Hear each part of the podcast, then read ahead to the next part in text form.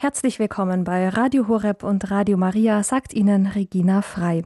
Ein herzliches Grüß Gott auch allen Hörern, die uns noch bis 21 Uhr im Großraum München über UKW hören.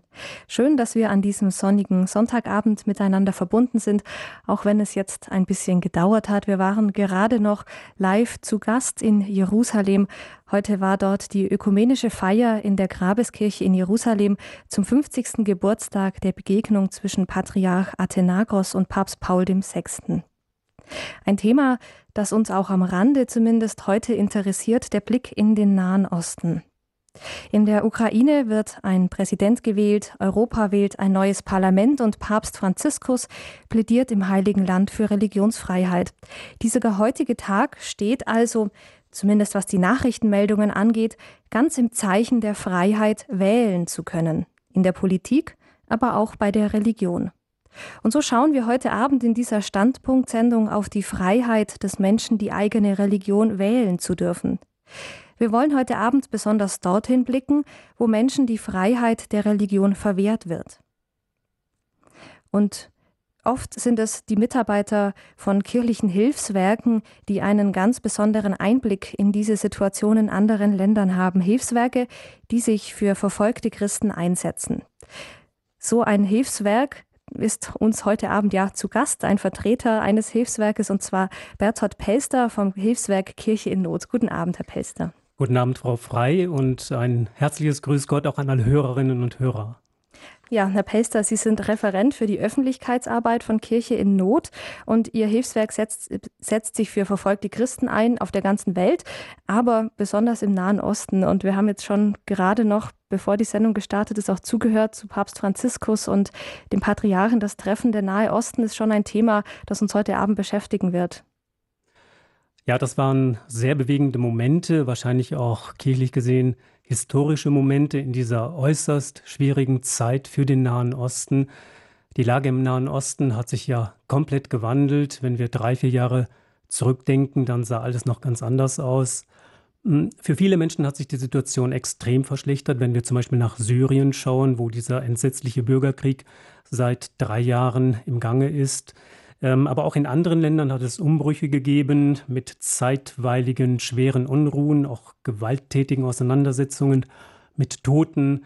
Ähm, durch die Umwälzungen, durch diesen arabischen Umbruch sind zigtausende von Menschen getötet worden.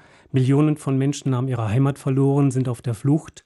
Ähm, besonders betroffen sind in solchen schwierigen Umbruchssituationen oft die Minderheiten, religiöse Minderheiten, ethnische Minderheiten und dazu zählen im Nahen Osten eben auch die Christen. Also wir leben in einer sehr, sehr schwierigen Zeit, was den Nahen Osten betrifft und das ist der Hintergrund, vor dem wir, vor dem jetzt der Papstbesuch im Heiligen Land stattfindet. Mhm. Ja, wir werden noch näher auf den Nahen Osten schauen im Laufe dieser Sendung. Wir haben der Sendung heute Abend den Titel gegeben, Wie zahlreich sind meine Bedränger? Kirche in Not im Dienst der verfolgten Kirche. Das ist angelehnt an den Psalm 3, Vers 2.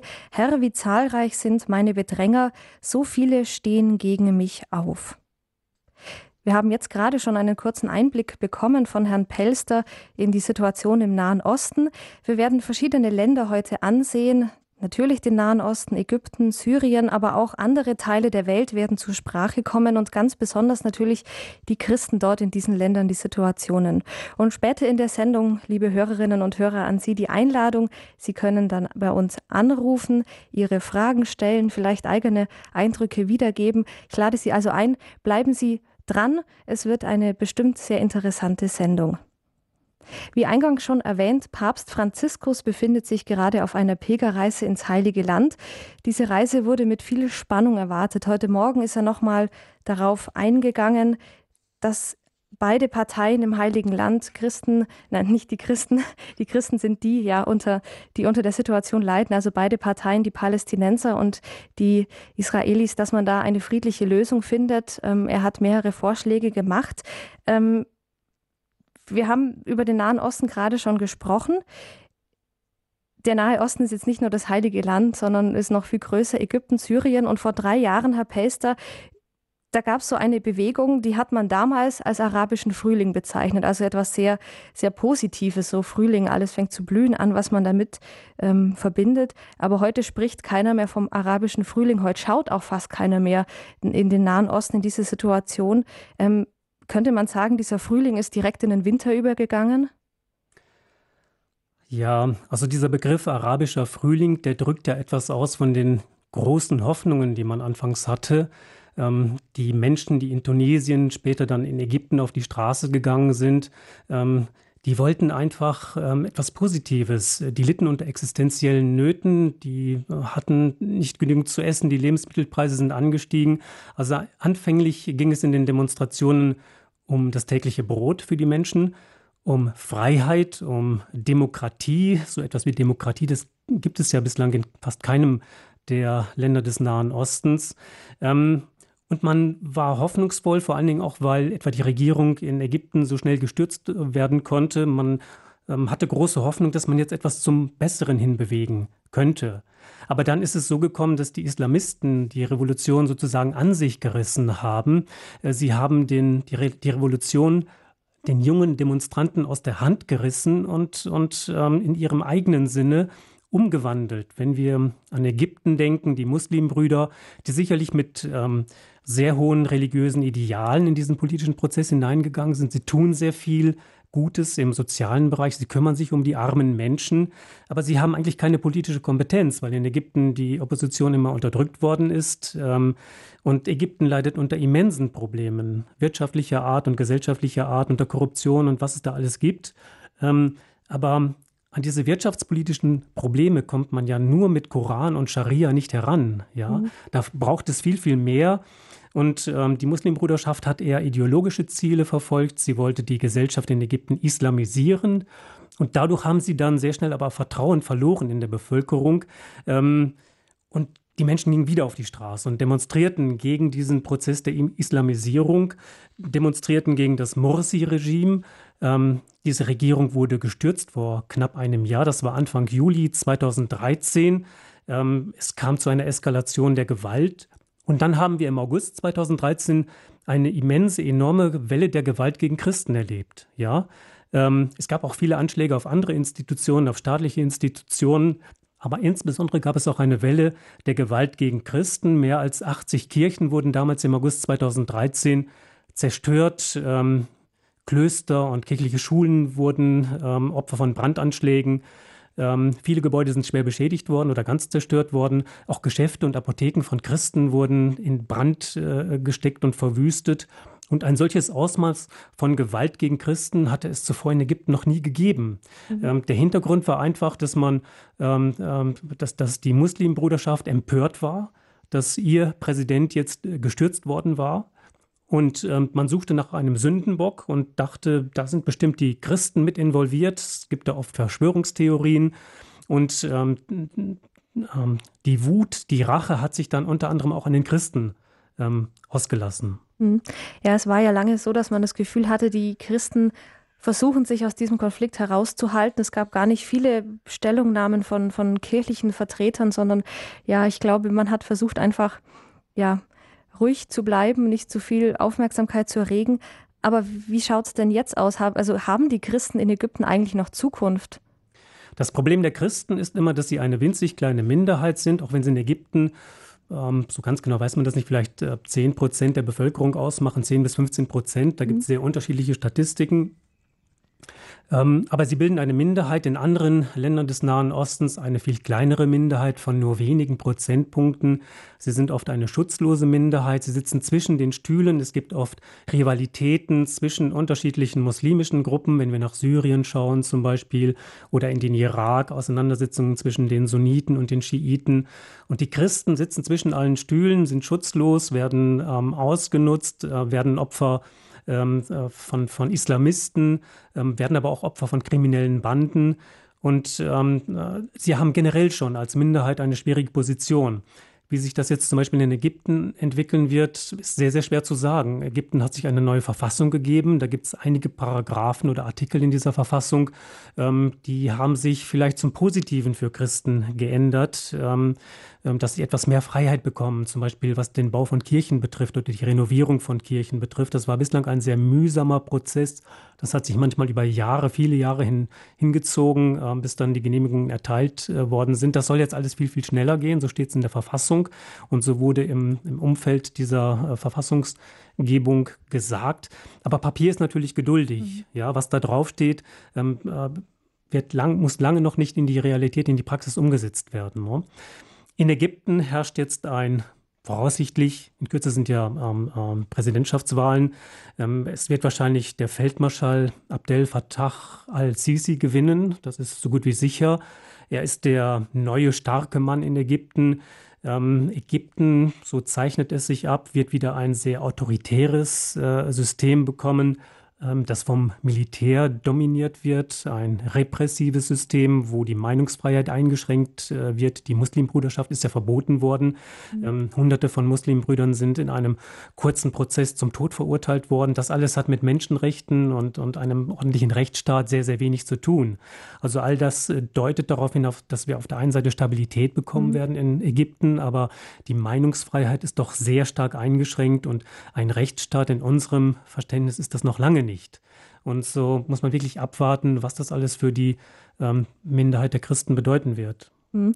Das kippt dann natürlich, ja, es kann in zwei Seiten kippen. Also wenn Sie sagen, die Muslimbrüder, das haben wir ja auch alle verfolgt oder viele von uns vielleicht mitbekommen, dass es so Schauprozesse gab, wo man einfach Hunderte ähm, zum Tode verurteilt hat, ohne da genau nachzuforschen. Das ist natürlich auch eine Minderheit, wo man sagen muss, ja, verfolgte Religion oder Religionsangehörige und auf der anderen Seite die Christen, also wo man nicht so genau weiß, ja. Ähm, Sie haben jetzt noch erwähnt, Syrien, das war ja auch ein Land mit dem arabischen Frühling, ging es da los. Aber von Frühling ist da auch nicht mehr viel zu spüren. Wir haben ab und zu mal berichtet, in Syrien jetzt ein blutiger Bürgerkrieg. Es interessiert fast keinen mehr. Wie ist es denn da mit den Christen? Also was sich in Syrien abspielt, ist eine einzige humanitäre Katastrophe, die größte Katastrophe des bisherigen 21. Jahrhunderts, mhm. ähm, fast ohne Beispiel. Ähm, in Syrien gibt es ein, ein hartes, ein blutiges, ein brutales Ringen zwischen unterschiedlichen Fraktionen und Konfessionen innerhalb des Islams vorhin schon gesagt, Sunniten gegen Schiiten. Ähm, es kommen äh, Islamisten aus aller Herren Länder nach Syrien rein und kämpfen dort äh, ihren Dschihad und wollen einen islamistischen Gottesstaat errichten. Ähm, die Christen sind auch in Syrien wieder einmal eine eigentlich unbeteiligte Partei. Ähm, man kann sagen, ähm, die meisten Menschen, die Opfer dieses Bürgerkrieges sind, sind natürlich Muslime. Sie werden aber Opfer eines, eines blutigen Ringens innerhalb ihrer Religion, innerhalb des Islam. Die Christen dagegen ähm, haben mit diesem Konflikt, mit diesem, mit diesem Ring eigentlich nichts zu tun und werden trotzdem Opfer ähm, dieser blutigen Auseinandersetzungen innerhalb einer fremden Religion. Also es ist eigentlich ganz fatal. Ähm, ja, äh, es gibt Städte, wo es einmal ähm, zigtausend von Christen gegeben hat. Ich denke das insbesondere an die Millionenstadt Homs. Mhm. Ja, ähm, da hat es mal, ich habe nicht genau herausgefunden, wie viele Christen es dort gegeben hat, aber irgendwas zwischen 50.000 und 150.000 Christen, also es ist eine Millionenstadt, also eine doch sehr starke christliche Gemeinschaft. Und von diesen Christen sollen inzwischen 90 Prozent äh, geflohen sein. Das ist also unvorstellbar. Viele haben sich natürlich rechtzeitig in Sicherheit gebracht, aber zum Teil gab es eben auch gezielte Angriffe von Islamisten auf christliche Wohnviertel. Ähm, ähm, äh, es ist zu, zu Gewalt gekommen. Ähm, also das ist einfach schrecklich. Und dann ähm, gibt es prominente Beispiele. Man hört immer wieder von, von ähm, Patres zum Beispiel, ich denke da an den Jesuitenpater Franz van der Lücht, der am 7. April 2014 ähm, auf offener Straße umgebracht worden ist. Das war ein Pater, äh, der hat fast 50 Jahre in Syrien gelebt, mhm. ja, ein Holländer und ähm, er wollte da nicht weggehen, trotz der Gewalt und trotz der Not. Er hat immer gesagt, ich lasse die hungernde Bevölkerung in Homs nicht im Stich. Und dann kamen Islamisten und haben ihn morgens aus dem Haus gezerrt und auf der Straße verprügelt und dann erschossen. Ne? Das, mhm. sind, das, sind, das, ist, das sind erschütternde Nachrichten. Das ist ein, wirklich ein Märtyrer und nur einer von vielen, vielen, von, von Tausenden, von zigtausenden von Christen, die äh, ihre Heimat verloren haben und Viele Christen haben ihr Leben verloren, aber noch schlimmer ist natürlich das Schicksal der ähm, Muslime. Ähm, es hat bislang, glaube ich, mehr als 130.000 Tote gegeben in diesem schrecklichen Bürgerkrieg. Ähm, neun Millionen Menschen haben ihr Zuhause verloren, sind auf der Flucht.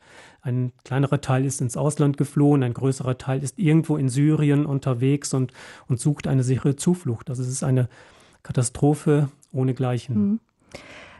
Das sind jetzt ja Nachrichten, die Sie jetzt sehr eindrücklich geschildert haben, auch von diesem Jesuitenpater, die an uns oftmals vorbeigehen. Also am Anfang hat man noch jeden Abend in der Tagesschau davon berichtet. Jetzt werden die Meldungen weniger. Wie ist es denn bei Ihnen, Kirche in Not? Sind Sie direkt vor Ort, dass Sie sagen, wir, wir kriegen da die Situation mit, wir haben Helfer dort unten? Also wir haben äh, sehr viele Kontaktleute von mhm. den Kirchen vor Ort. Ähm, wir sind sehr stark betroffen auch von dem Flüchtlingselend.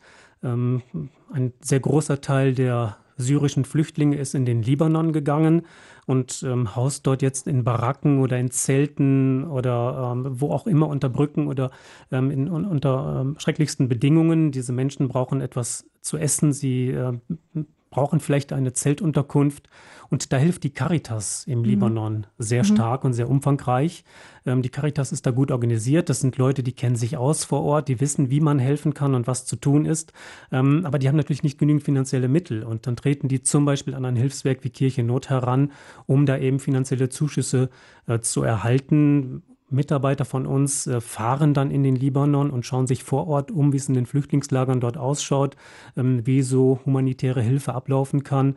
Und dann wird äh, bei uns in der Zentrale beraten, ja, ähm, wie viel Geld können wir freimachen, wo müssen wir unsere Prioritäten setzen, kann man andere Projekte vielleicht etwas zurückstellen, die humanitär nicht so dringlich sind. Da sind dann auch schwierige Entscheidungen zu treffen. Mhm. Aber auf diese Art und Weise haben wir Kontakt ähm, zu den Menschen in diesen Krisenregionen. Mhm. Ja, das war jetzt nur ja, eine Krisenregion der Nahe Osten.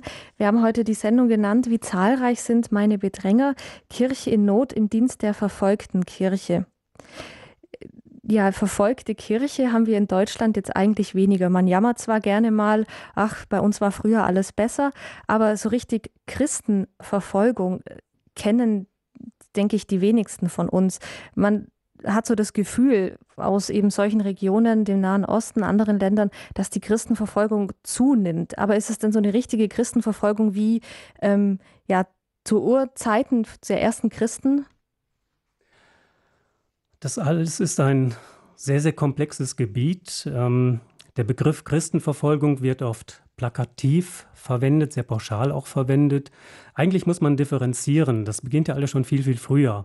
Ähm, es, es gibt zum Beispiel manche Länder, dort werden Christen einfach nur verleumdet. Ja, da werden falsche Informationen über die Christen verbreitet. Wenn ich jetzt zum Beispiel an die islamische Welt und an die arabische Welt denke, da gibt es in manchen Ländern oder gab es früher zumindest Schulbücher, wo dann in den Geschichtsbüchern und im Geschichtsunterricht ähm, äh, die Tatsachen verdreht wurden. Mhm. Ja, also Christen wurden dann als die Ungläubigen dargestellt und, und ähm, ähm, auch im Religionsunterricht wurde dann gesagt, man muss sich von denen eher distanzieren, fernhalten. Also es wurde Misstrauen geschürt. Das ist so eine Art und Weise, wie falsche Informationen verbreitet werden. In der Türkei zum Beispiel gab es manchmal Fernsehserien, ähm, ähm, die dann dadurch spannend gemacht wurden, dass man mit Verschwörungstheorien gearbeitet hat. Agenten aus dem Westen, ja, der Geheimdienst aus den USA ist in der Türkei aktiv und die Christen werden da ähm, instrumentalisiert und sind im Grunde genommen auch alles versteckte Agenten und so. Ähm, dadurch wird, wird ein Misstrauen gestört, ja ähm, und, und auch Ängste in der Bevölkerung hervorgerufen. Und das führt dann dazu, dass man, dass man mit Christen eher nichts zu tun haben will. Und wenn dann ein Christ zum Beispiel ähm, auf dem Arbeitsmarkt Arbeit sucht, ja, ähm, in einem muslimischen Land und zu einem Handwerksbetrieb geht, ja, wenn jemand Maurer ist oder, oder Zimmermann ist und sucht Arbeit, und da ist ein muslimisches äh, kleines Unternehmen, ähm, dann ist der Chef vielleicht eher geneigt äh, zu sagen, also einen Christen nehme ich lieber nicht, ich stelle lieber einen Muslim ein. Wer mhm. weiß, ähm, ob das in dem Team klappt. Also ähm, das sind so ähm, Benachteiligungen, die Christen dann erfahren in solchen Ländern. Und deswegen sagt man auch eben, dass Christen in muslimischen Ländern oft Bürger zweiter Klasse sind, weil sie eben benachteiligt werden. Ähm, und die nächste Stufe zum Beispiel wäre dann Unterdrückung. Ja, also dass dann das Misstrauen so weit ansteigt, dass man, dass man ähm, äh, versucht, die christliche Minderheit klein zu halten, äh, sie nicht äh, ähm, einflussreich werden zu lassen. Ähm, ihre Entfaltungsmöglichkeiten werden eingeschränkt, ihre weitere Ausbreitung wird verhindert, sie dürfen keine Kontakte mit dem Ausland haben.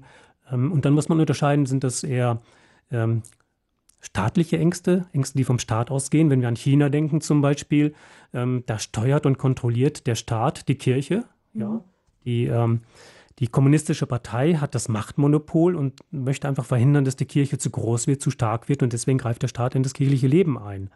Ähm, das kann aber auch aus religionspolitischen Gründen erfolgen ähm, und das war in Ägypten bislang so, wenn dann Kirchen renoviert werden sollten, dann musste man natürlich bei der, bei der staatlichen Behörde einen Antrag stellen. Das muss man in Deutschland auch. Wenn, mhm. wenn, ja, wenn ich eine größere äh, Umbaumaßnahme vornehmen will oder wenn ich eine Kirche errichten will, dann muss ich selbstverständlich eine Genehmigung von der Behörde einholen. Aber in Ägypten dauerte das viele Jahre, manchmal Jahrzehnte. Ja, das musste bis in die obersten Kreise hineingehend. Und das machte das Leben so schwierig. Ne? Ähm, oder Missionsarbeit, das ist in, in islamischen Ländern eigentlich ähm, nicht nur ein Tabu, sondern, sondern wird durchaus auch ähm, strafrechtlich sanktioniert. Mhm. Ähm, also auch das ist eine Maßnahme, ähm, um die christliche äh, Gemeinschaft klein zu halten. Oder wenn wir an Indien denken, dann gibt es dort Antikonversionsgesetze in manchen Bundesländern. Das heißt, man ähm, verbietet vom Staat aus, ähm, dass, dass Christen ihre Entschuldigung, dass, dass, dass die Bürger in Indien ihre Religion frei wählen dürfen, mhm. Hindus zum Beispiel, ja, das, oder Leute ähm, aus, dem, aus den untersten Kasten, ja. Ähm, wenn sie sehen, bei den Christen bin ich viel besser aufgehoben, ich würde gerne meine Religion wechseln, ich würde gerne Christ werden, dann wird es in manchen Bundesländern verboten durch sogenannte Antikonversionsgesetze.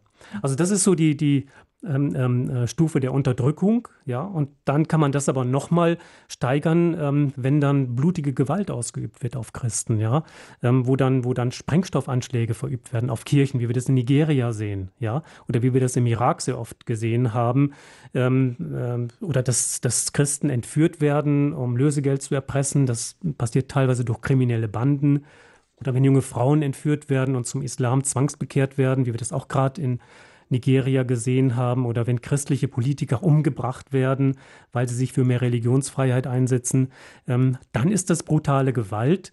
Und Verfolgung ist in jedem Fall immer dann auch der richtige Begriff, wenn Christen aus ihren Wohnvierteln vertrieben werden, mit Gewalt vertrieben werden, ähm, wenn sie wegen der Gewalt flüchten müssen oder, oder Konvertiten, also ehemalige Muslime, die Christ geworden sind, ähm, die müssen äh, um Leib und Leben fürchten, von ihrer eigenen Familie zum Beispiel.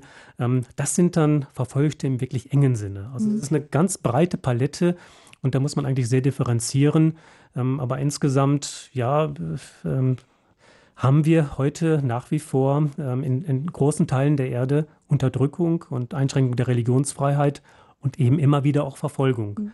Es gibt in den USA das noch als mhm. letzte Anmerkung, eine Organisation, das Pew Institute, das ist so eine, so eine Forschungsinstitution, die haben mal alle Länder der Erde betrachtet und haben herausgefunden, dass ungefähr ähm, drei Viertel der Menschheit in Ländern lebt, wo die Religionsfreiheit mehr oder weniger eingeschränkt ist. Mhm. Also jetzt nicht aufs Christentum bezogen, sondern generell auf bestimmte Religionen dann. Wenn Sie nur an die Gemeinschaft der Muslime denken, es gibt 1,6 Milliarden Muslime auf dieser Erde, ähm, die haben nicht überall nicht überall in der islamischen Welt, nicht, nicht in allen islamischen Ländern, aber es gibt viele islamische Länder, wo Menschen, die mit dem Islam nicht mehr zufrieden sind und äh, sich lieber dem Christentum mhm. zuwenden wollen, ähm, die konvertieren, dass die ähm, sich damit in ein großes Risiko begeben. Aber woher kommt denn das? Also ich könnte mir vorstellen, früher hat man gesagt, das war Unwissenheit gegenüber einer anderen Religion. Aber heute äh, denke ich, sollte oder geht man ja davon aus, dass man so informiert ist, dass man die andere Religion so gut kennt, dass man keine Angst mehr davor hat. Also woher kommt das, dass man bestimmte Religionen wie das Christentum dann verfolgt? Also wie ich vorhin sagte, es gibt ähm, ähm, machtpolitische Gründe, dass man die Christen klein hält, wie etwa in China, in kommunistischen Ländern, Kuba wäre ein anderes mhm. Beispiel, dass man sie einfach nicht äh, zu stark werden äh, lassen möchte. Ähm, es gibt religionspolitische Motive, sie zu unterdrücken.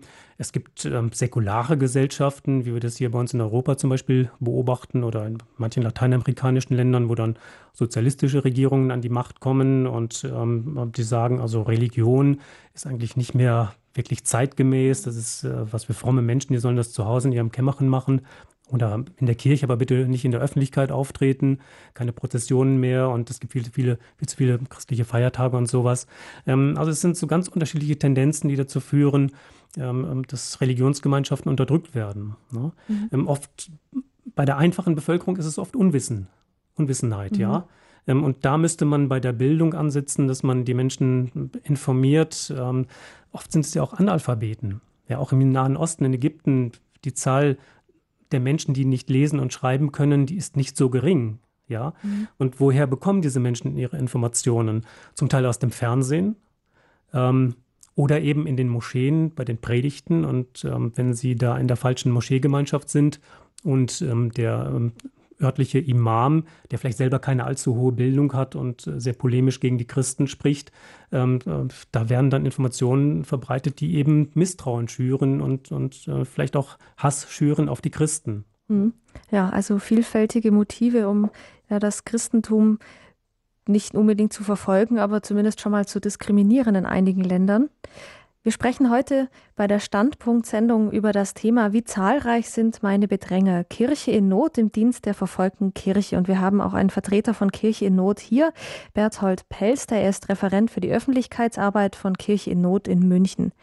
Wir machen jetzt eine kleine Musikpause und nach der Musikpause werden wir uns ein bisschen anschauen, welche Länder außerhalb des Nahen Ostens, wo wir schon ein bisschen hineingeschaut haben, denn noch so eine Tendenz haben, ja, antichristlich sich zu verhalten, wo das Christentum vielleicht auch an Stärke gewinnt, aber eben nicht so ganz gewünscht ist. Also gleich geht's hier weiter bei Radio Horeb in der Standpunktsendung. Bleiben Sie dran.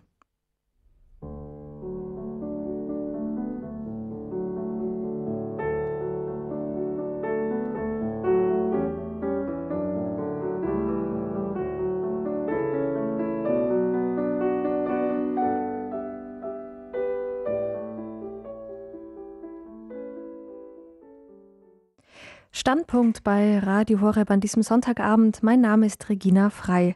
Bei mir zu Gast im Studio hier in München ist Berthold Pelster. Er ist Referent für Öffentlichkeitsarbeit bei der Kirche in Not und darüber sprechen wir heute auch über den Einsatz von Kirche in Not. Wie zahlreich sind meine Bedränger? Kirche in Not im Dienst der verfolgten Kirche.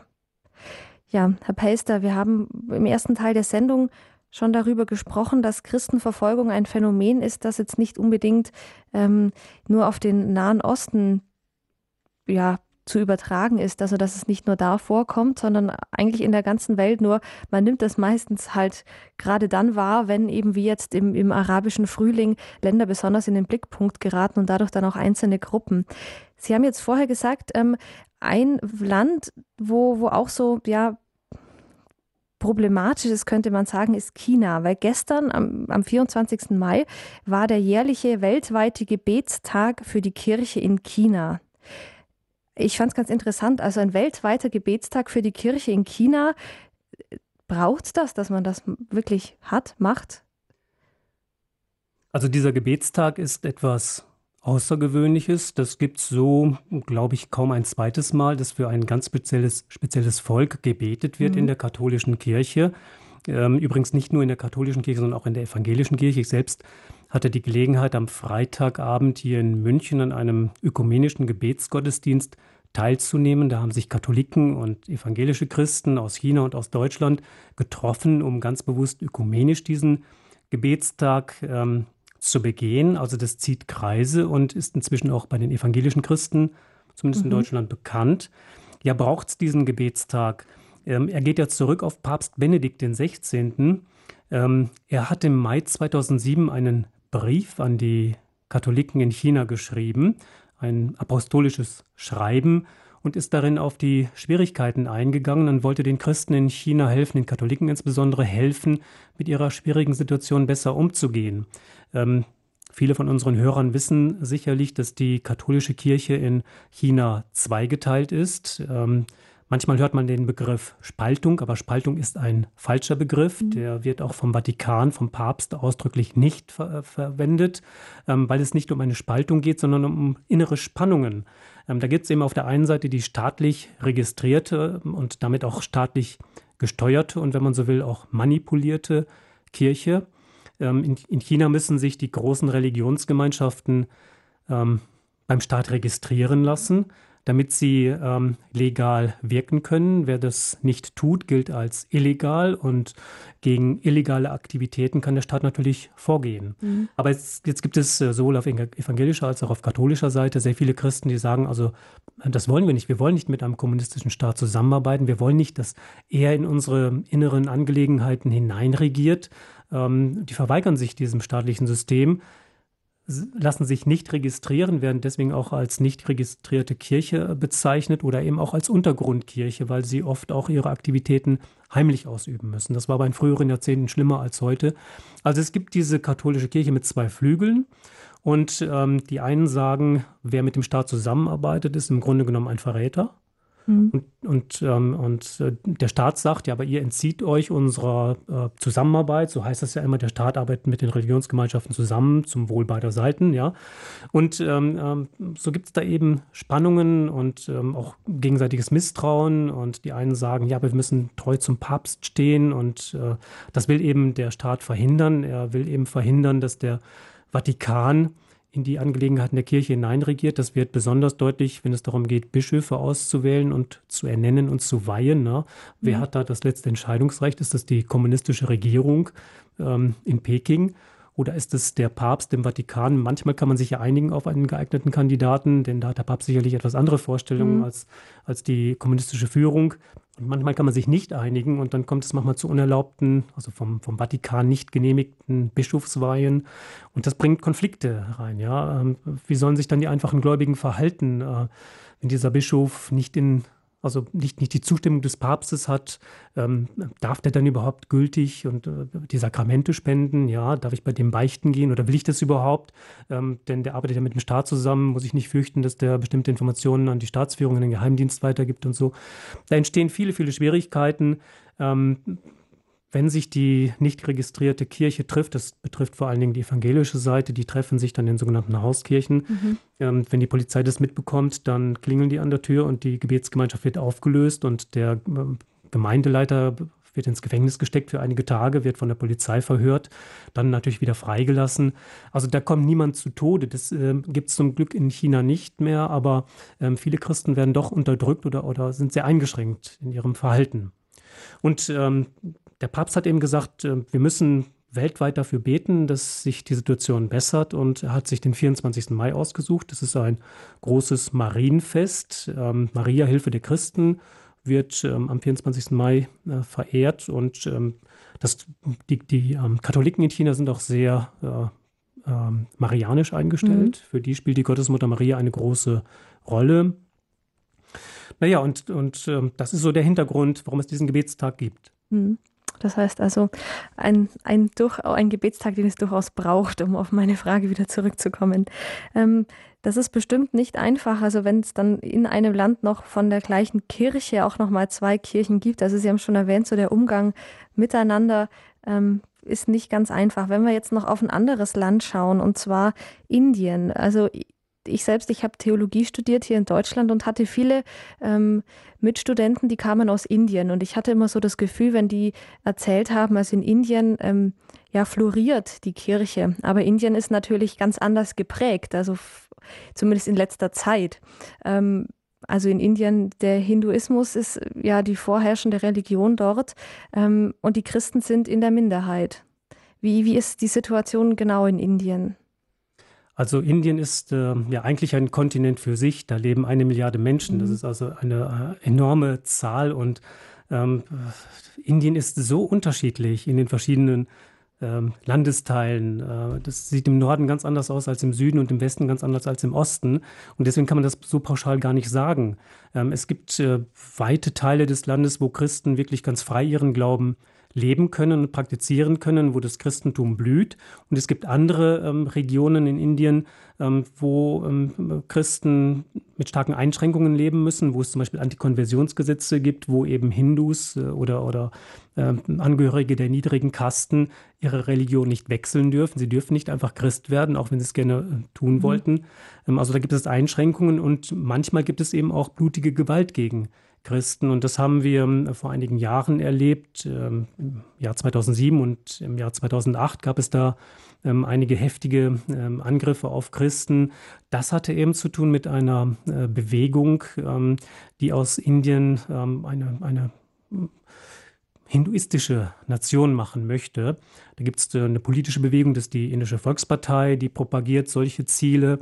Ähm, und ähm, die hat noch ähm, Jugendorganisationen. Es gibt da eine Ideologie, die heißt Hindutva. Ähm, ähm, die verfolgt das Ziel, aus Indien wieder eine große Nation zu machen. Ähm, es gibt ja zum Beispiel diesen Wettstreit zwischen Indien und China und man stellt fest, dass China viel erfolgreicher ist im wirtschaftlichen Bereich. Und dann überlegt man sich, woran liegt das? Und man möchte zu, Indien war ja eigentlich immer eine Hochkultur. Man möchte zu dieser, mhm. zu dieser Blüte wieder zurückkommen und denkt dann, eigentlich müssen wir unseren Hinduismus wieder ernst nehmen. Ne? Ähm, und ähm, ja, diese indische Volkspartei hat jetzt gerade in diesen Tagen ähm, einen großen Erfolg erlebt. Ähm, es gab Präsidentschaftswahlen und der nächste indische Präsident ähm, wird ähm, Narendra Modi sein. Und er gehört zu dieser ähm, indischen Volkspartei, die eben diesen Hinduismus äh, propagiert, der eben oft sehr rigoros gegen äh, religiöse Minderheiten vorgeht, gegen Muslime zum Beispiel. Es gibt eine nennenswerte muslimische Minderheit mhm. oder eben auch gegen die Christen. Und diese Anschläge damals, die waren von dieser Ideologie sozusagen beeinflusst. Also ähm, da hat man gesagt, also die Christen gehören hier nicht hin. Man hat ähm, ähm, ähm Christen aus ihren Siedlungen vertrieben. Man wollte da nur Hindus äh, wohnen haben. Und damals 2007 und 2008 sind äh, 50.000 Christen vertrieben worden. Das war im Bundesstaat Orissa, das ist im Osten Indiens. Und das ist so eine Hochburg dieser politisch-religiösen Bewegung. Mhm. Was jetzt unter diesem neuen Premierminister Narendra Modi, der eben zu dieser Volkspartei gehört und der früher auch in, in, in, ähm, in der Jugendgruppe dort äh, mitgewirkt hat, in diesem hindu-nationalistischen Umfeld, was er zukünftig dann bewirken wird, ähm, ob er ein ideologischer Politiker ist oder eher ein pragmatischer Politiker, dem nur die Wirtschaft wichtig ist, das muss man abwarten. Mhm. In seinem bisherigen äh, Bundesland, wo er Regierungschef war, hat er sehr viel bewirkt für einen wirtschaftlichen Fortschritt. Und das war wahrscheinlich der Hauptgrund, warum die Inder ihn mit zu großer Mehrheit gewählt haben. Mhm. Und hoffentlich weniger ähm, diese ideologischen Aspekte. Hm, ja, das muss man sehen. Aber es ist natürlich schon so, wenn man nach Indien schaut, eigentlich könnte man sagen, oder es ist ja auch so, dass in Indien eine der ältesten Christengruppen lebt, die Thomas-Christen, die sich auf den Apostel Thomas ähm, be berufen. Ähm, das ist schon sehr bedenklich, wenn man dann beobachtet, ja, dass, dass das Land ähm, ja auch dieses Kulturgut an sich gar nicht bewahren möchte, sondern dass es überlagert wird eben von anderen Religionen, die teilweise sehr ja fundamentalistisch auch durchsetzen, was sie für richtig erachten. Ja, ja, also ähm, Indien ist sehr früh schon missioniert worden, da haben Sie vollkommen recht, ähm, aber das Christentum konnte sich bislang natürlich nicht, nicht ähm, ähm äh, stärker durchsetzen. Die Christen sind nach wie vor eine Minderheit. Es gibt etliche Millionen Christen dort, das sicherlich. Mhm. Ne? Ähm, aber es ist eigentlich aus unserer Sicht immer noch ein, ein Gebiet, das für das Christentum erschlossen werden müsste. Mhm. Ja, zu, zu einem anderen Land, wo äh, fast die ältesten Christen überhaupt ähm, leben oder eigentlich auch das Ursprungsland des Christentums ist, das ist der Nahe Osten. Sie haben vorher schon über Syrien gesprochen und über die Stadt Homs. Ähm, manche von Ihnen, liebe Zuhörer, die hatten vielleicht bei der ganzen Berichterstattung in Syrien, sind, haben bei einem, äh, bei einer Stadt besonders aufgehört, das ist Damaskus. Das ist ja auch so ähm, uns überliefert aus der Apostelgeschichte, die Stadt Damaskus auch in Syrien. Also der Nahe Osten ist eigentlich das Ursprungsland des Christentums. Ähm, und gerade dort sind christliche Gemeinden besonders bedroht. Das ist wie so ein, ja, so, so, so ein ähm, Exodus der Christen, die jetzt ihr eigenes Land verlassen. Ähm, könnte man sagen. Ich finde, das ist, ähm, ist es nicht auch für, für die ja, für die Muslime, die dort leben, ein Verlust an Kultur, an, an Wissen, an ja, Kultur, einfach wenn die Christen dann fliehen müssen, weil sie gar keine anderen Möglichkeiten mehr haben. Das ist auf jeden Fall ein Verlust ähm, für die Region, ähm, sicher für die Muslime. Wird nachher vielleicht noch ein bisschen was dazu mhm. sagen. Ähm, aber vor allen Dingen ist es natürlich ein Verlust für die Christenheit. Man muss wissen, dass es weltweit ungefähr 35 Millionen Christen gibt, die Arabisch sprechen, ja, die also irgendwie mit dem Nahen. Osten zu tun mhm. haben. Aber von den 35 Millionen arabisch sprechenden Christen weltweit leben mittlerweile 20 Millionen nicht mehr im Nahen Osten. Viele, sehr viele sind nach Lateinamerika gegangen, Brasilien, Argentinien sind, glaube ich, Länder, wo sehr viele ehemals, ähm, ähm, also sehr viele Christen aus, aus dem Nahen Osten leben. Ähm, in Europa gibt es ähm, einige arabische Christen, die dort leben.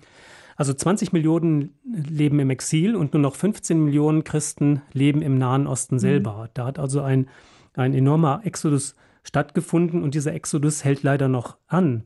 Wenn wir an ein Land wie Irak denken, da gab es vor, sagen wir mal, 20 Jahren noch ungefähr 1,5 Millionen Christen. Dann kamen verschiedene Kriege. An einem Krieg ist auch ähm, der Westen äh, mit beteiligt. 2003 sind die US-amerikanischen Truppen dort einmarschiert, sicherlich mit guter Absicht, aber äh, sie haben nicht bedacht, welche Folgen das für die Christen haben könnte. Ähm, also früher gab es 1,5 Millionen Christen, heute, man weiß das gar nicht so genau, sind es vielleicht noch 400.000, manche sagen auch, es sind nur noch 300.000. Wenn wir von 300.000 ausgehen, dann ist das ein, ein, ein Schwund von 80 Prozent. 80 Prozent der Christen leben nicht mehr im Irak. Also das sind unvorstellbare Zahlen. Ähm, Natürlich, das waren besondere Situationen. Das war der Krieg im Irak, mehrere Kriege im Irak, die dazu geführt haben, dass die Christen das Land verlassen haben. Oft ist es wirtschaftliche Not, die die Menschen dazu zwingt. Sie haben einfach keine Perspektive, weil sie benachteiligt sind in dieser Gesellschaft, ähm, weil sie diskriminiert sind.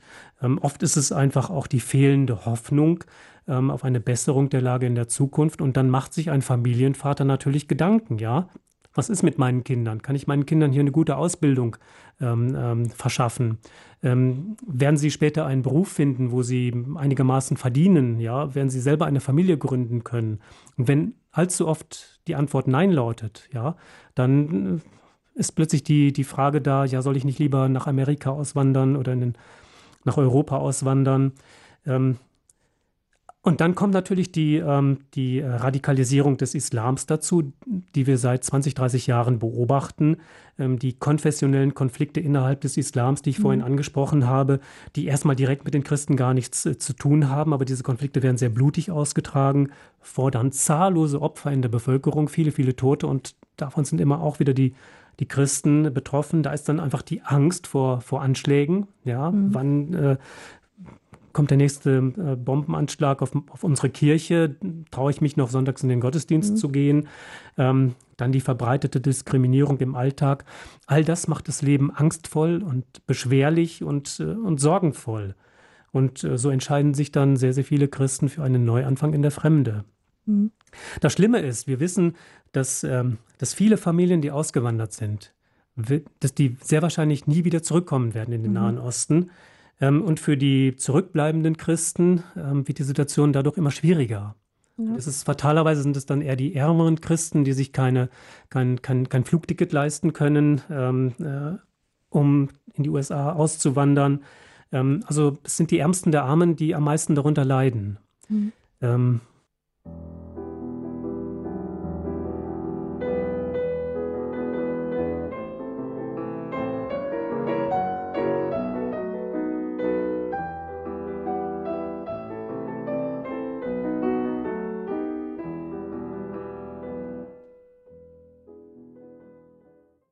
Standpunkt bei Radio Horeb heute mit Regina Frei und mein Gast im Studio ist Berthold Pelster. Er ist Referent für die Öffentlichkeitsarbeit von Kirche in Not. Mit ihm spreche ich über das Thema, wie zahlreich sind meine Bedränger? Kirche in Not im Dienst der verfolgten Kirche. Wir haben das Thema angelehnt an einen Vers aus den Psalmen. Herr, wie zahlreich sind meine Bedränger, so viele stehen gegen mich auf. Das ist Psalm 3, der Vers 2 und es gibt auch von Kirche in Not eine kleine, eine kleine Broschüre, ähm, eine Gebetsbroschüre, auf die werden wir später noch gucken. Die nennt sich genauso. Wie zahlreich sind meine Bedränger? Ja, Herr Pester, wir haben vor der Musikpause darüber gesprochen, dass gerade in Ländern, wo die Christen eigentlich zuerst waren, also im Nahen Osten und auch in Indien, die Thomas-Christen, dass die Christen gerade dort verfolgt werden, zurückgedrängt werden, immer weniger werden. Und ähm, Sie haben kurz erwähnt, dass das auch ein Verlust für die muslimische Welt sein kann. Was, aber was verliert denn der Islam, wenn er die Christen verliert? Also ähm, für Christen ist es wichtig, dass sie ähm, die Nächstenliebe praktisch leben. Und ähm, die Christen sind oft sehr gut ausgebildet. Das liegt daran, dass viele christliche Gemeinschaften, dass die Kirchen zum Beispiel Schulen betreiben in der muslimischen Welt oder Krankenhäuser betreiben in der muslimischen Welt. Und das sind oft Einrichtungen, die von viel mehr Muslimen besucht werden als von Christen. Ja, also mhm. in vielen Schulklassen ähm, sind dann ähm, die Muslime in der Mehrheit und die Christen in der Minderheit. Das heißt, die Christen vermitteln eine gute Ausbildung ähm, und versuchen auch etwas von ihrer Religion zu vermitteln, nicht direkt, aber indirekt durch ihre Haltungen, die sie zeigen. Ähm, Christen sind auch so etwas wie ein ausgleichendes Element. Wir Christen sind durch das Evangelium dazu aufgerufen, ähm, zur Nächstenliebe, aber vor allen Dingen auch zur Feindesliebe. Und Feindesliebe hat immer mit Versöhnung zu tun. Das mhm. heißt, wenn es irgendwo Konflikte gegeben hat, dann muss ich diese Konflikte überwinden und bereinigen und, und, und, und zu einer Versöhnung finden. Ja, ähm, das ist den Christen aufgetragen. Es gibt Christen, die sich gut damit auskennen. Und ähm, das spielt ein, eine wichtige Rolle auch im christlich-muslimischen Dialog in solchen Ländern wie Nigeria zum mhm. Beispiel, wo es immer wieder zu Konflikten mhm. gibt. Und da findet viele sehr vorbildliche Arbeit statt. Ähm, naja, und darüber hinaus kann man vielleicht sagen, dass die, dass die äh, christliche Religion, ähm, das hängt jetzt ein bisschen hoch aufgehängt, klingt ein bisschen hoch aufgehängt, aber ich würde schon sagen, dass die christliche Religion eine fortschrittliche Religion ist. Ähm, es ist ja nicht so, dass unsere Christentumsgeschichte 2000 Jahre alt, dass die ganz frei gewesen wäre von Gewalt, wenn wir zum Beispiel an den 30-jährigen Krieg zurückdenken, mhm. wo es wirklich blutige Konflikte gegeben hat zwischen den Konfessionen, zwischen Katholiken und evangelischen Christen. Ähm, wir haben auch solche Phasen gehabt, aber wir haben das überwunden. Ähm, Papst Benedikt zum Beispiel war ein Papst, der sehr stark immer die Vernunft betont hat, der gesagt hat, wir müssen Glaube und Vernunft ähm, ähm miteinander verschränken mhm. und, und die Vernunft muss den Glauben sozusagen ähm, sehr kritisch beobachten und der Glaube muss durch die Vernunft sozusagen geläutert werden, gereinigt werden. Mhm. Ja? Mhm. Ähm, das ist so ein Aspekt, äh, wo die Christen vielleicht den Muslimen helfen könnten, ihr, äh, ihre Sichtweise auf Gewalt ähm, ähm zu verändern. Mhm. Ja, dass, dass ähm, äh, diese, Islam, die, die, diese militanten islamistischen Kreise dass man auf die irgendwie einwirkt und denen klar macht, dass Gewalt eigentlich mit dem Islam auch nichts zu tun hat. Ja, mhm. wenn man den Islam richtig versteht, dass er dann eigentlich eine gewaltfreie Religion sein müsste oder zumindest werden müsste. Das muss ja das Ziel sein. Es gibt weltweit 1,6 Milliarden Muslime. Wir können die nicht alle zu Christen machen. Ähm, das heißt, die werden, der aller, allergrößte Teil wird weiter den Islam praktizieren. Aber vielleicht können wir ein, ein kleines bisschen mit dazu beitragen, ähm, dass, dass die Gewalt überwunden wird. Mhm. Sie haben jetzt gesagt, äh, oder Sie haben auch hingewiesen auf den 30-jährigen Krieg. Das war 30 Jahre lang Kampf zwischen Katholiken und evangelischen ähm, ja, deutschen Bürgern und das ging noch weit hinaus über die deutschen Grenzen. Ähm, das ist schon, ähm, wenn man sich jetzt überlegt, 30 Jahre musste man darum kämpfen. Da könnte man sich überlegen, gibt es heute auch noch Länder, wo der Islam vielleicht 30 Jahre kämpfen muss, um am Ende ja da äh, neu rauszugehen. Das ist das Erschreckende. Es gibt tatsächlich politische Beobachter, die vergleichen jetzt den Konflikt in Syrien zwischen den verschiedenen islamischen Konfessionen mit dem Dreißigjährigen Krieg, mhm. den wir in mhm. Europa gehabt haben und sagen, also der Konflikt der Krieg in Syrien könnte genauso lange dauern. Das, das kann noch viele Jahre dauern, vielleicht Jahrzehnte, bis, bis, äh, bis es da zu einem Frieden kommt. Und das mhm. ist natürlich eine ganz erschreckende Perspektive. Mhm. Ja. Ja, wir haben jetzt einen ersten Hörer, den wir gleich auf Sendung nehmen, und zwar aus Radolfzell, Herr Hager. Guten Abend. Guten Abend, Herr Hager. Ja, ich hätte eine Frage, Herr Kester, wegen äh, dem südlichen Sudan. Ich hätte da gern genaueres gewusst. Würden Sie da von einer Christenverfolgung sprechen? Oder da ist ja ein furchtbarer Bürgerkrieg im Gang äh, zwischen Christen und Muslime. Mhm. Wie würden Sie die Lage dort beurteilen? Außerdem droht ja eine Hungersnot, wie ich schon gehört habe. Ne? Hm. Ja, danke, Herr Hager, für diese Frage. Vielleicht können Sie die Antwort am Telefon mithören und Herr ja. Pester, ich gebe gleich an Sie weiter. Ja, Herr Hager, vielen Dank für die Frage und für den Hinweis auf den Südsudan. Ähm, der Sudan hat ja auch viele Jahre eines Bürgerkrieges miterlebt, ähm, wo der ähm, er christlich geprägte Süden versucht hat, sich vom muslimisch geprägten Norden abzutrennen, weil die Christen im Sudan oft unterdrückt wurden, wie in anderen islamischen Ländern auch. Das war ein sehr blutiger Konflikt. Dann ist es ähm, vor kurzem eben zu der Abspaltung gekommen. Die Christen hatten die große Chance, im Süden einen eigenen Staat aufzubauen. Doch jetzt sind äh, neue Auseinandersetzungen ausgebrochen, aber da geht es um ethnische Konflikte und das sind nicht ähm, in erster Linie Christen oder Muslime gegen Christen, sondern das sind ethnische Gruppen, die, die ähm, miteinander rivalisieren. Da geht es um Macht, um Einfluss, um, um Rohstoffe, um Erdöl, das es dort gibt. Ähm, das sind vorwiegend äh, wirtschaftliche Motive und selbst in einer christlich geprägten Region wie dem Südsudan ähm, werden solche Konflikte leider immer noch blutig ausgetragen. Ähm, also da ist äh, noch ganz viel, viel weiterhin viel Evangelisierungsarbeit notwendig, dass, äh, dass äh, die Politiker ein Einsehen haben, dass man nicht mit Gewalt arbeiten darf, sondern dass man, dass man ähm, äh, demokratische Verfahren entwickeln muss, dass man ein friedliches Zusammenleben der ganz unterschiedlichen ethnischen Gruppen ähm, ähm irgendwie ähm, erreichen muss. Ähm, also das ist, da ist weiterhin viel, viel Kulturarbeit notwendig und das ist nach wie vor eine wichtige Aufgabe auch der Christen. Natürlich gibt es da auch hier und da Konflikte zwischen Christen und Muslimen, aber ich glaube, ähm, im Vordergrund stehen wirtschaftliche Motive, machtpolitische Motive. Mhm. Ja, der Südsudan auch ein, ein Land, auf den man, in das man nur schaut, wenn, wenn gerade die Luft brennt, wie man so sagt. Ähm, aber das, Sie haben es gerade gesagt, Herr Pester, dass man regelmäßig ja also dass man muss sich ja ständig darum bemühen. Das ist jetzt nicht nur, jetzt passiert gerade etwas, jetzt schauen wir auf dieses Land und jetzt helfen wir, sondern es ist eine dauernde Arbeit, die Sie mit Kirche in Not ja auch machen. Herr Pester, wir gehen jetzt mal in ein anderes Land, ähm, das gerade wirklich brandaktuell in den Nachrichten ist jeden Tag, und zwar nach Nigeria. Die Gruppe, diese Terrorgruppe Boko Haram, von der hat man schon öfter was gehört, aber ich glaube, wie bedrohlich diese Gruppe doch sein kann, das wird uns jetzt erst ähm, bewusst. Aber was, also Boko Haram, was muss man sich genau darunter vorstellen? Also viele ähm, Unsere Zuhörerinnen und Zuhörer werden sicher schon, schon viel darüber gelesen haben, über diese Gruppe. Ähm, die Bewegung ist eine islamistische Miliz, ähm, eine Terrororganisation, die ähm, Zulauf hat vor allen Dingen im Nordosten Nigerias. Mhm. Und ähm, Sie wissen ja vielleicht, Nigeria ist etwa zur Hälfte christlich und zur Hälfte muslimisch und die Muslime leben überwiegend im Norden und die Christen überwiegend im Süden.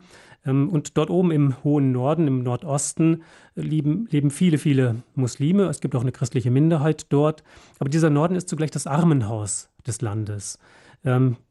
Einerseits verfügt Nigeria über reiche Erdölvorkommen, die sind im Süden des Landes, dort wo überwiegend Christen leben.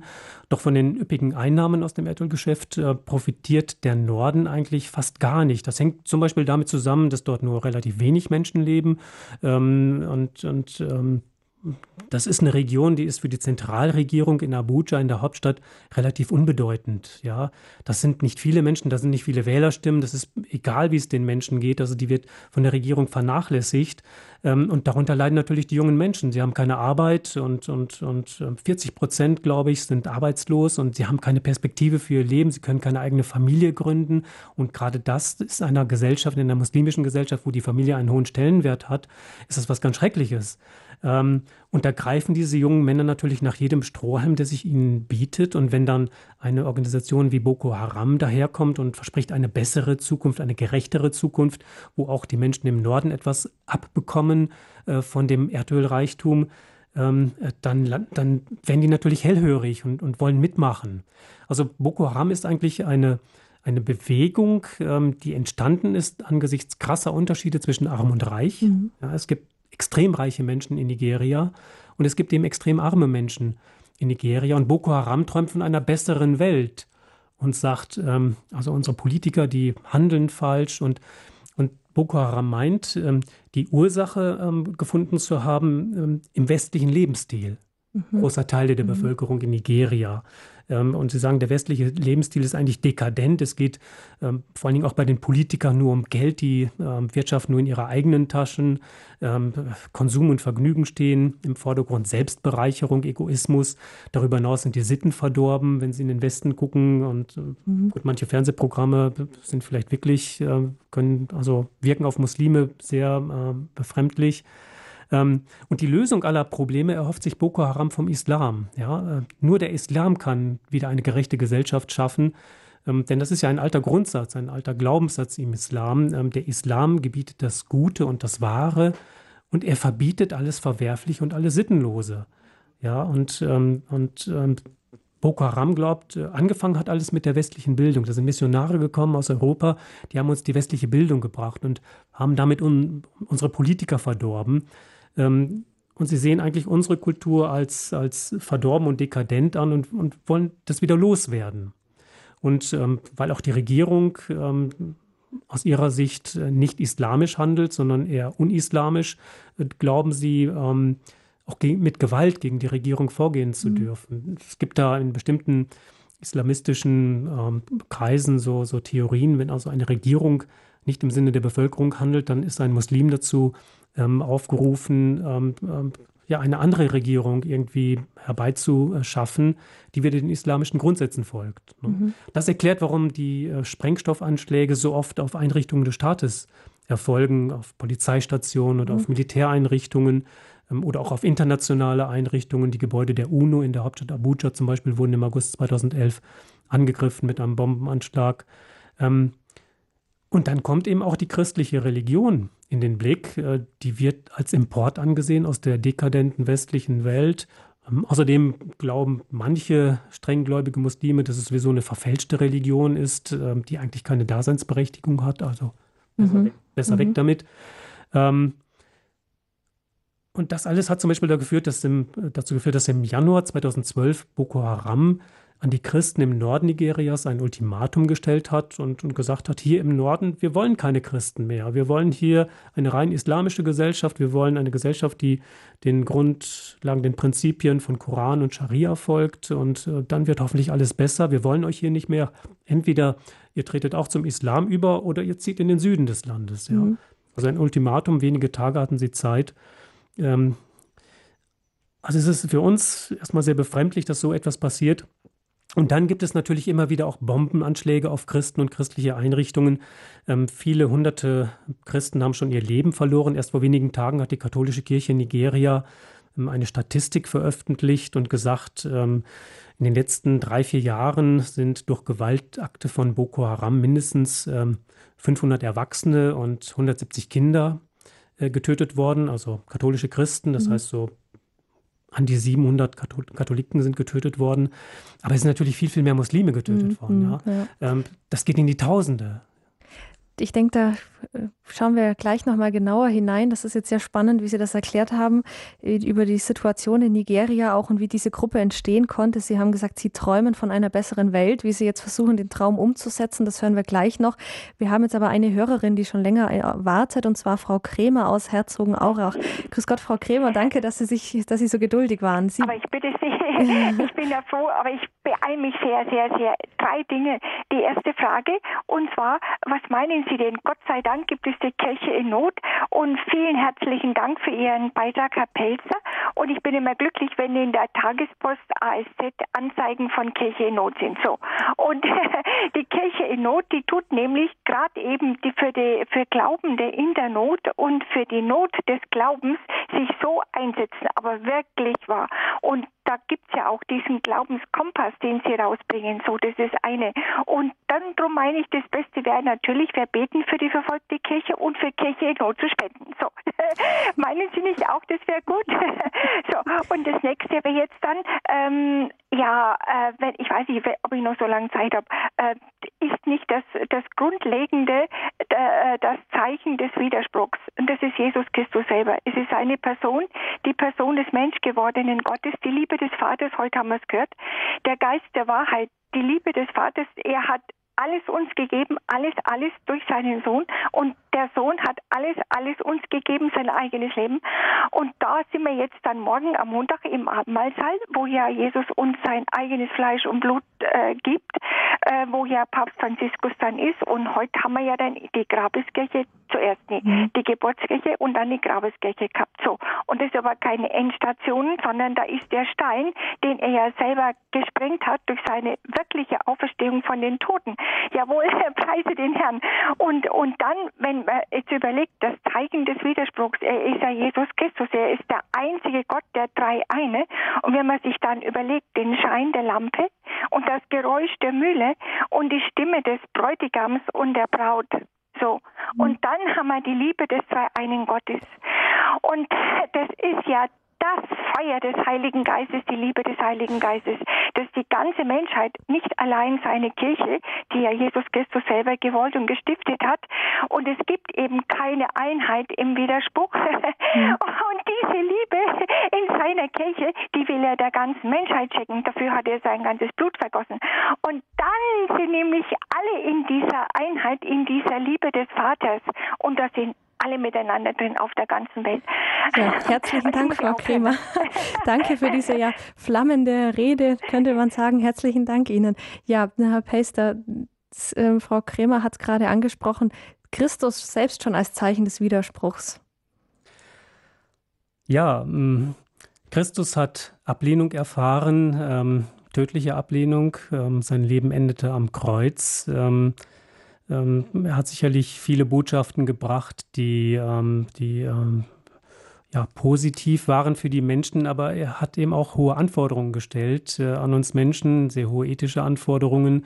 Und das ist natürlich nicht nach jedermanns Geschmack und äh, schon gar nicht im Sinn der Herrschenden, der Mächtigen. Mhm. Und deswegen ähm, ist sein Leben ähm, blutig geendet, gewaltsam geendet. Und so wie es ihm ergangen ist, wird es auch vielen Christen ergehen. Ist es in den 2000 Jahren ergangen und wird es auch weiter so ergehen. Er hat ja selbst gesagt, äh, wie sie mich verfolgt haben, werden sie auch euch verfolgen. Und ähm, wir als Hilfswerkkirche Not zum Beispiel können noch so viel tun oder die Politiker können noch so viel tun. Es wird immer irgendwo auf dieser Welt ähm, Machtmenschen geben, ähm, die über Leichen gehen und äh, die nur zum eigenen Nutzen agieren. Ähm, und so wird auch immer das Christentum Widerspruch erfahren und werden Christen auch in Zukunft wahrscheinlich unterdrückt und verfolgt werden. Und ähm, ich vermute bis zum jüngsten Tag. Mhm. Ja, Herr, wie zahlreich sind meine Bedränger, so viele stehen gegen mich auf, hat schon der Psalmist geschrieben lange, lange vor Christus. Ähm, wir waren gerade im Gespräch über Nigeria. Ich finde, das passt jetzt auch sehr gut, weil ähm, Sie haben gesagt, dass diese Gruppe Boko Haram, die von einer besseren Welt träumt, die richtet sich ja nicht nur, also ich denke, man muss immer ein bisschen aufpassen, auf der einen Seite die bösen Muslime und auf der anderen Seite die guten Christen, aber gerade solch eine Terrorgruppe richtet sich ja eigentlich auch gegen die eigene Religion. Ich finde, wo man das sehr gut gemerkt hat, das war, ähm, oder das ist immer noch, es ist ja momentan die Situation, dass diese, dass militante Islamisten 200 Schülerinnen in ihrer Gewalt haben. Da sind sehr viele christliche Schülerinnen dabei, aber auch äh, muslimische Schülerinnen gehe ich mal davon aus. Also es ist immer so ein, ja, richten wir uns jetzt gegen, nur gegen die Christen, aber eigentlich treffen wir auch unsere eigene Religion. Aber jetzt nochmal, um auf die, diese, die Situation zu gucken, ähm, wissen Sie jetzt vielleicht über Kirche in Not, über Menschen, die vor Ort sind, weiß man da jetzt, was, was mit diesen Schülerinnen gerade passiert, was, was da, ja, wie da die Situation ist? Also nach meinen Erkenntnissen handelt es sich um eine christliche Schule in Chibok im Nordosten Nigerias. Ähm, das ist eben dieses Zentrum, wo Boko Haram sehr aktiv ist. Und ähm, es gab Anzeichen, dass die, dass die äh, äh Terroristen kommen würden mhm. von Boko Haram. Es gab Vorwarnungen. Normalerweise wird diese Schule von Polizisten bewacht, aber die sind geflüchtet, als sie davon hörten, dass Boko Haram kommt, weil Boko Haram einfach äh, sehr gut bewaffnet ist mhm. und die sind in der Regel in der Überzahl und selbst wenn da zwei, drei Polizisten vor so einer Schule Wache stehen, ähm, die können nichts ausrichten. Also die sind geflüchtet, haben ihr Leben gerettet. Ähm, zum Teil sind, glaube ich, auch äh, Lehrer ähm, äh, geflüchtet. Ähm, jedenfalls, die Mädchen wurden abends aus dem Schlafsaal ähm, herausgeholt, auf Lastwagen verfrachtet und ähm, und weggebracht, mhm. weggeschafft. Heute habe ich gelesen, dass sie sich möglicherweise in einem Urwaldgebiet oder in einem großen Waldgebiet befinden. Ähm, das hat, das hat eine Ausdehnung von 200 mal 300 Kilometern. Also es ist unvorstellbar. Das ist mhm. dichter Urwald, da sieht man nichts, ja. Ähm, selbst mit, mit Spionagesatelliten oder, oder Drohnen wird man die entführten Mädchen doch dort nicht finden. Ähm, also bislang sind die Suchaktionen erfolglos geblieben. Manche sagen oder, oder befürchten, dass die Gruppe auch aufgeteilt worden ist. Und der Anführer von Boko Haram hat ja damit gedroht, äh, diese jungen Mädchen als Sklavinnen zu verkaufen. Ähm, ja, also das war nicht der erste und nicht der einzige Anschlag auf christliche Schulen oder überhaupt auf Schulen. Ähm, Boko Haram macht das immer wieder. Ich habe gelesen, dass äh, in den vergangenen Jahren über 170 Lehrer getötet worden sind an solchen Schulen. Und ähm, ähm, auch viele Schülerinnen und Schüler sind getötet worden. Also ähm, es sind nicht nur Entführungen, die da stattfinden, sondern ähm, es werden tatsächlich Menschen getötet. Mhm. Ja, das ist schon ähm, das sind Situationen, die wir uns eigentlich kaum vorstellen können. Also dann, ähm, wo es dann wirklich ja an die Substanz geht, wo man sich fragt, ja, was, was steht jetzt höher? Also gerade bei, bei Boko Haram ist es jetzt die, die politische Überzeugung, die dann sowas motiviert, oder ist es mein eigener Glaube? Das ähm, finde ich auch in, interessant, um nochmal auf die Hörerin von vorher zurückzukommen. Christus hat ja auch gesagt, ich bin nicht gekommen, um den Frieden zu bringen, sondern das Schwert. Da muss man schon ja erstmal schlucken, wenn man dann ähm, ja jetzt auch beobachtet, wie sich der Islam entwickelt. Sie haben vorhin gesagt, das Christentum hat diese Entwicklung eigentlich schon hinter, hinter sich, ist schon vorgedrungen zu einer ja, Durchdringung einfach mit, mit, ähm, mit den rationalen Erklärungen, ähm, den Glauben zu durchdringen. Ähm, und vielleicht steht das eben bei anderen Religionen noch aus. Es ist ja auch gerade so, vielleicht können wir noch mal ähm, in die islamische Welt schauen, dass es sehr strenge islamische Länder gibt, in denen die Religionsfreiheit, also da gibt es keine Religionsfreiheit. Ähm, ist, hat das jetzt, hängt das besonders am Islam dass man sagt, dort überall, dort wo der Islam ist, also wenn man nach Saudi-Arabien schaut, nur weil dort der Islam ist, gibt es keine Religionsfreiheit oder kennt man das auch von anderen ja, Religionen? Also der Islam ist natürlich eine riesengroße Religion. 1,6 Milliarden Menschen äh, gehören dem Islam an und äh, der Islam ist in vielen, vielen Ländern verbreitet und ähm, die islamische Kultur wird sehr, sehr unterschiedlich gelebt. Da gibt es also große, große Unterschiede. Es gibt islamische Länder, wo Christen relativ ähm, äh, unbehelligt ihren Glauben leben können. Es gibt Länder, Nigeria zum Beispiel, dort gibt es äh, Vermischungen von Christen und Muslimen. Ähm, da ist es also kein großes Problem, wenn ein Christ eine Muslimin heiratet oder umgekehrt. Und es gibt andere Länder, wo das eben sehr, sehr streng gehandhabt wird. Und Saudi-Arabien ist so ein Land, ähm, wo die Regeln sehr, sehr streng sind. Saudi-Arabien versteht sich als das Land, wo der Islam entstanden ist, äh, wo der Islam ähm, ähm naja, Sie haben äh, oder leiten daraus eine besondere Verantwortung ab. Sie sagen, bei uns ist der Islam entstanden und wir müssen diesen Islam reinhalten, die wahre Lehre des mhm. Islam hochhalten und von jeglichen Verfremdungen ähm, freihalten. Also ähm, in Afrika hat man oft äh, den Volksislam, der ist vermischt mit traditionellen Riten und Vorstellungen. Ähm, da spielt die Heiligenverehrung zum Beispiel eine große Rolle und, und, und Gräber werden verehrt und all diese Dinge. Das hat man in Saudi-Arabien nicht, weil man sagt, das ist unislamisch, das sind Ergänzungen, ähm, islamfremde Ergänzungen. Ähm, das darf es eigentlich nicht geben im Islam. Ne? Und äh, dann muss man wissen, dass in Saudi-Arabien noch eine sehr strenge Form des Islam praktiziert wird. Das ist der Wahhabismus. Ähm, und darüber hinaus äh, versteht sich Saudi-Arabien auch als äh, Hüter der heiligen Städten. Das sind die Orte, wo Mohammed geboren ist, wo er gestorben ist. Äh, Mekka und Medina sind die zwei großen heiligen Städte. Und da dürfen keine Nicht-Muslime hin. Die dürfen in diese Städte nicht rein. Und äh, all das ist der Hintergrund, warum es in Saudi-Arabien zum Beispiel keine einzige christliche Kirche gibt. Mhm. Im ganzen Land nicht nicht eine einzige. Und dazu muss man dann wissen, dass es durchaus ähm, Christen in Millionenzahl gibt. Äh, es gibt, glaube ich, in Saudi-Arabien etwa acht Millionen ähm, Migranten, Arbeitsmigranten.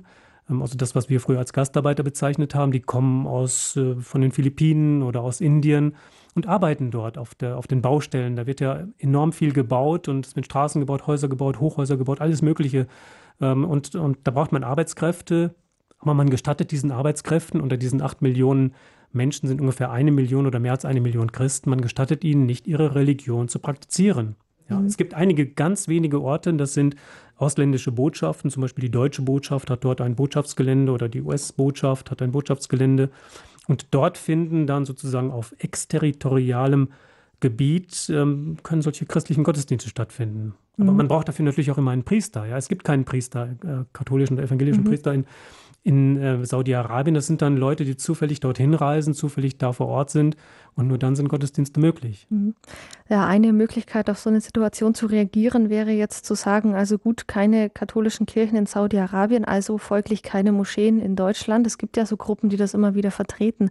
Aber ähm, das Zweite Vatikanische Konzil, Papst Benedikt auch, die haben einen ganz anderen Weg gewiesen. Papst Franziskus steht jetzt in der gleichen ja, Tradition und zwar der Dialog. Also Papst Benedikt hat es ja dann auch gefordert, und gefördert auch der Dialog mit dem Islam, mit den verschiedenen Religionen einfach zu sprechen als das wichtigste äh, Mittel, um, um sich gegenseitig näher zu kommen.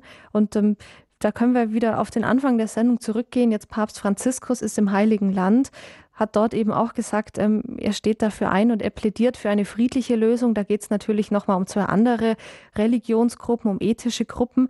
Aber ähm, die Christen, die jetzt im Heiligen Land sind und haben schon sehr lange diesem Papstbesuch entgegengefiebert, weil für sie ist es natürlich eine ganz besondere ähm, ja, Bestätigung und Bestärkung einfach des Glaubens, ähm, um, um vielleicht auch noch mehr mal wahrgenommen zu werden, um zu sagen, hallo, wir sind auch noch da. Ähm, der Papst hat jetzt auch wichtige Städten besucht. Haben denn die, die, die Christen im Nahen Osten, deren ähm, ja, Ursprungsland es ist. Also ich finde, es muss überwältigend sein, ein ähm, Christ in Jerusalem zu sein, dort vielleicht geboren zu sein, an den heiligen Städten. Ähm, da hat man doch sicherlich eine ganz besondere ja, Berufung. Ja, das ist wohl in der Tat so. Ähm, ich habe mal ähm, von dem früheren lateinischen Patriarchen von Jerusalem, Michel Sabat, etwas gelesen. Der hat ähm, zum Ende seiner Amtszeit, war es glaube ich, einen Hirtenbrief geschrieben ähm, an die Gläubigen im Heiligen Land. Und da hat er genau über diese Berufung der Christen ähm, äh, gesprochen. Ähm, er hat gesagt, die Christen im Heiligen Land bilden heute eine kleine Minderheit.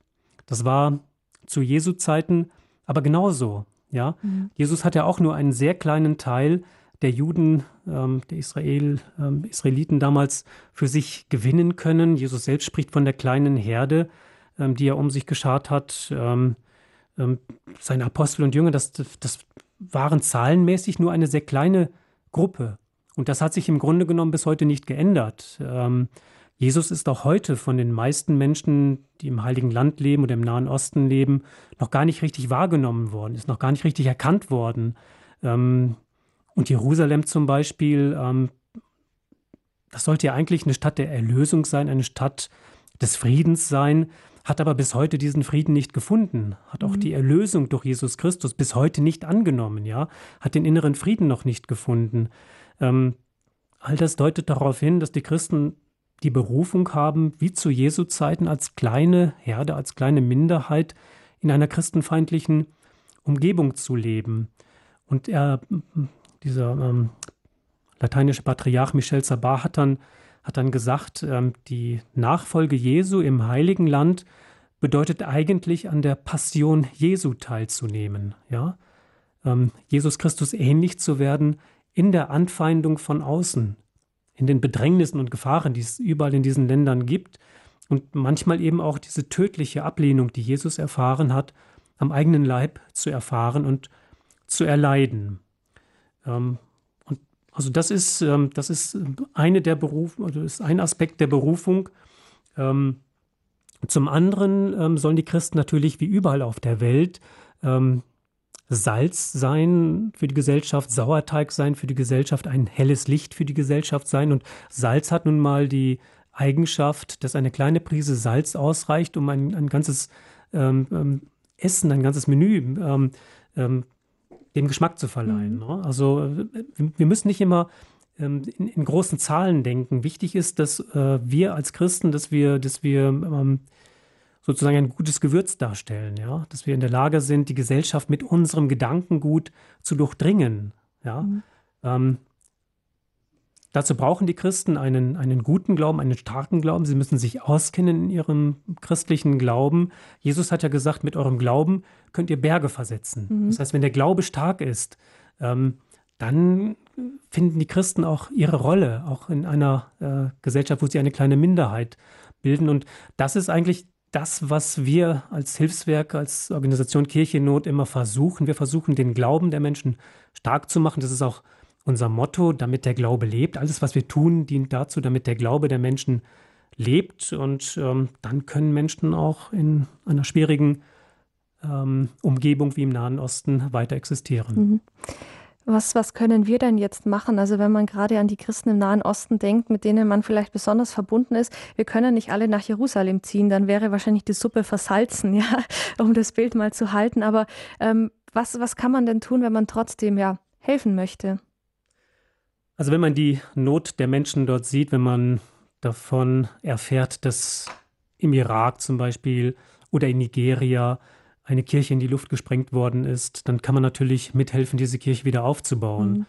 wenn man dann erfährt, dass äh, bei diesem Anschlag äh, Menschen getötet worden sind, dass dort jetzt eine Frau mit, mit sieben, acht Kindern ähm, als Witwe weiterleben muss, dann kann man natürlich vielleicht versuchen, dieser Frau zu helfen, dass sie auch ohne ihren Ehemann klarkommt, dass man ihr also materiell hilft. Mhm. Ähm, wenn Priester getötet worden sind, ähm, braucht die Pfarrei einen neuen Priester. Wir tun alles dafür, dass Priester ausgebildet werden. So kann man also vieles tun. Ähm, aber die Menschen vor Ort sagen uns sehr oft, ja, natürlich brauchen wir manchmal auch das Geld, aber ähm, viel wichtiger ist für uns eigentlich, dass wir wissen, dass ihr überhaupt an uns denkt. Ja, ihr wohnt weit weg, ihr wohnt in Deutschland, ihr wohnt in der Schweiz, in Österreich oder Frankreich. Kirche Not ist ja in, in 17 Ländern vertreten. Mhm. Ähm, ihr wohnt weit weg von, von unserem Land, aber ihr denkt an uns. Ähm, und das ist schon mal, das gibt den Menschen einfach Kraft und, und Mut und sie sind damit nicht allein gelassen. Mhm. Wir sagen immer, das ist viel wichtiger als die finanzielle Hilfe. Ja, das ist schön zu hören und ich denke, aus diesem Aspekt heraus ähm, ist auch eine kleine, ein kleiner Kreuzweg entstanden, den ich jetzt in, der Händ, in den Händen halte. Der heißt so, ja, wie wir die Sendung heute genannt haben, wie zahlreich sind meine Bedränger Kreuzweg für die verfolgte Kirche. Herr Pester, wir sind eigentlich schon am Ende der Sendung angelangt, aber Sie haben gesagt, eine Station des Kreuzweges würden Sie gerne mit uns beten und ich würde Sie bitten jetzt einfach. Ja, ja als Einführung noch ganz kurz. Also mhm. Kirche Not sagt immer, es gibt drei Säulen der Arbeit. Das erste ist die Information. Das ist das, was wir heute mit unserem Gespräch mhm. gemacht haben, dass wir über die Lage der Christen informieren. Das zweite ist eben, ähm, dass wir den Menschen finanziell helfen. Aber das Entscheidende, wie uns die Menschen sagen, ist das Gebet. Mhm. Und ähm, ich hatte die schöne Aufgabe, ähm, einen Kreuzweg zu gestalten ähm, als Gebet für die unterdrückte und verfolgte Christ, äh, die unterdrückten und verfolgten Christen. Und ähm, ich fand dann, dass äh, schon im Alten Testament, in den Psalmen, sehr gute äh, Verse drinstehen, mhm. die man sehr gut verwenden kann. Ich darf vielleicht die neunte Station aus diesem Kreuzweg einmal vortragen zum Abschluss unserer Sendung. Ähm, ja. Neunte Station. Jesus fällt zum dritten Mal unter dem Kreuz. Wir beten dich an, Herr Jesus Christus, und preisen dich, denn durch dein heiliges Kreuz hast du die Welt erlöst. Ein Wort aus der Heiligen Schrift. Ich bin hingeschüttet wie Wasser, gelöst haben sich all meine Glieder. Mein Herz ist in meinem Leib wie Wachs zerflossen. Meine Kehle ist trocken wie eine Scherbe, die Zunge klebt mir am Gaumen. Du legst mich in den Staub des Todes. Betrachtung Sei mir nicht fern, denn die Not ist nahe und niemand ist da, der hilft. So heißt es im Psalm 22. Ob auch Jesus an diesen Psalmvers gedacht hat, als er zum dritten Mal unter der Last des Kreuzes zusammenbrach? Wie viele Menschen heute müssen ähnlich empfinden. Hilflos und verlassen schreien sie zum Himmel und erhoffen Rettung von dem, der allein noch helfen kann. Wenn die Not aber zu groß wird, droht die Verzweiflung, droht das Verstummen. Dann müssen wir einspringen und stellvertretend für diese Menschen beten. Gottes Heiliger Geist hat uns dafür mit den Psalmen die passenden Gebetsworte an die Hand gegeben. Wir beten. Mit lauter Stimme schrei ich zum Herrn, laut flehe ich zum Herrn um Gnade. Ich schütte vor ihm meine Klagen aus, eröffne ihm meine Not. Herr, ich schreie zu dir, ich sage, meine Zuflucht bist du, mein Anteil im Land der Lebenden. Vernimm doch mein Flehen, denn ich bin arm und elend. Meinen Verfolgern entreiß mich, sie sind viel stärker als ich. Führe mich heraus aus dem Kerker, damit ich deinen Namen preise. Herr Jesus Christus, Heiland und Erlöser, hab Erbarmen und errette uns. Herzlichen Dank, Herr Päster. Jetzt haben wir, denke ich, alle Christen mit eingeschlossen. Wir haben eine große Weltreise heute gemacht durch viele Länder, in denen Christen leben, die ja verfolgt werden oder diskriminiert werden, wo es ja ganz andere Zustände sind wie bei uns in Deutschland. Wie zahlreich sind meine Bedränger Kirche in Not im Dienst der verfolgten Kirche. Bei mir zu Gast war Berthold Pelst, der ist Referent für die Öffentlichkeitsarbeit für Kirche in Not in München. Herzlichen Dank, Herr Pelst, und Ihnen alles Gute noch. Ganz herzlichen Dank, Frau Frei, für diese Gelegenheit zu diesem Gespräch über ein nicht sehr erfreuliches, aber sehr wichtiges Thema. Ja, liebe Hörerinnen und Hörer, an dieser Stelle darf ich mich von Ihnen verabschieden. Ich wünsche Ihnen noch einen gesegneten Sonntagabend und eine gute Nacht. Ihre Regina Frei.